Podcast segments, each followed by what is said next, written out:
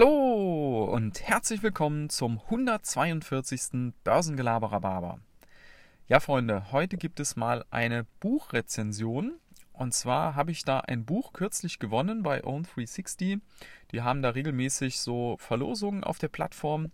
Und da hatte ich auch mal Glück und habe gewonnen Finanzielle Intelligenz von Niklas Lama. Ich weiß nicht, wer das vielleicht auch schon kennt.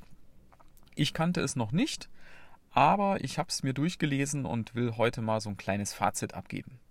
Also zunächst mal, wer ist überhaupt dieser Niklas Lama?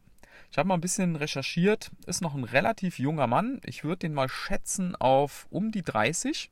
Ich habe nirgendwo ein Geburtsdatum gefunden, aber was man sich so ableiten kann aus dem Werdegang, Studium und so und auch von den Bildern her, würde ich das mal so einordnen.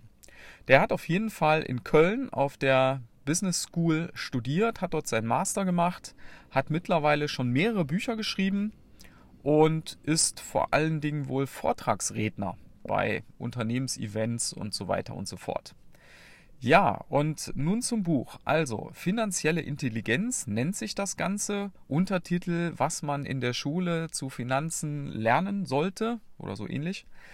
Ja, und wenn man sich das durchliest, ist ein relativ knappes Buch ist das für mich so eine Mischung aus Bodo Schäfer und äh, Robert Kiyosaki, Rich Dad Poor Dad, kennt ihr vielleicht. Also es geht vor allen Dingen erstmal um so Grundverständnis von, was ist eigentlich ein Vermögenswert, was ist eine Verbindlichkeit. Das ist so das, was ja an Rich Dad Poor Dad auch sehr viel immer mitschwingt, dass man das erstmal versteht. Dann geht es nachher um dieses Kontensystem beziehungsweise wie man sein Budget im Monat aufteilt.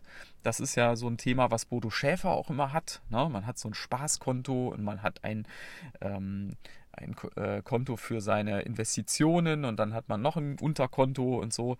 Also das sind so zwei große Themen, aber er hat auch Kapitel drin über gute Kommunikation, wie geht man mit anderen Leuten um, ähm, Mindset und so weiter. Also ich fand Insgesamt, es war ähm, ein Buch, was ich, was ich äh, durchaus empfehlen kann. Allerdings für Leute, die noch nicht so viel Hintergrund zu diesem ganzen Bereich haben.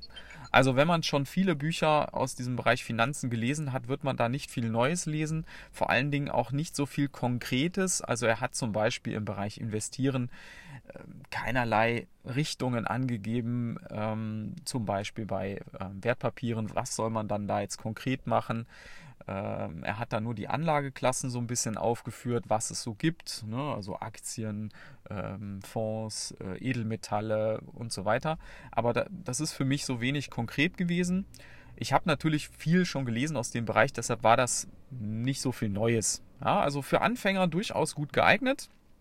Was ich aber wirklich gut fand, war, dass er überall so Zitate drin hatte. Also der hat da ganz viele Zitate von ganz vielen berühmten Leuten, die da alle irgendwas zu diesem ganzen Thema Finanzen und Mindset und so weiter erzählt haben.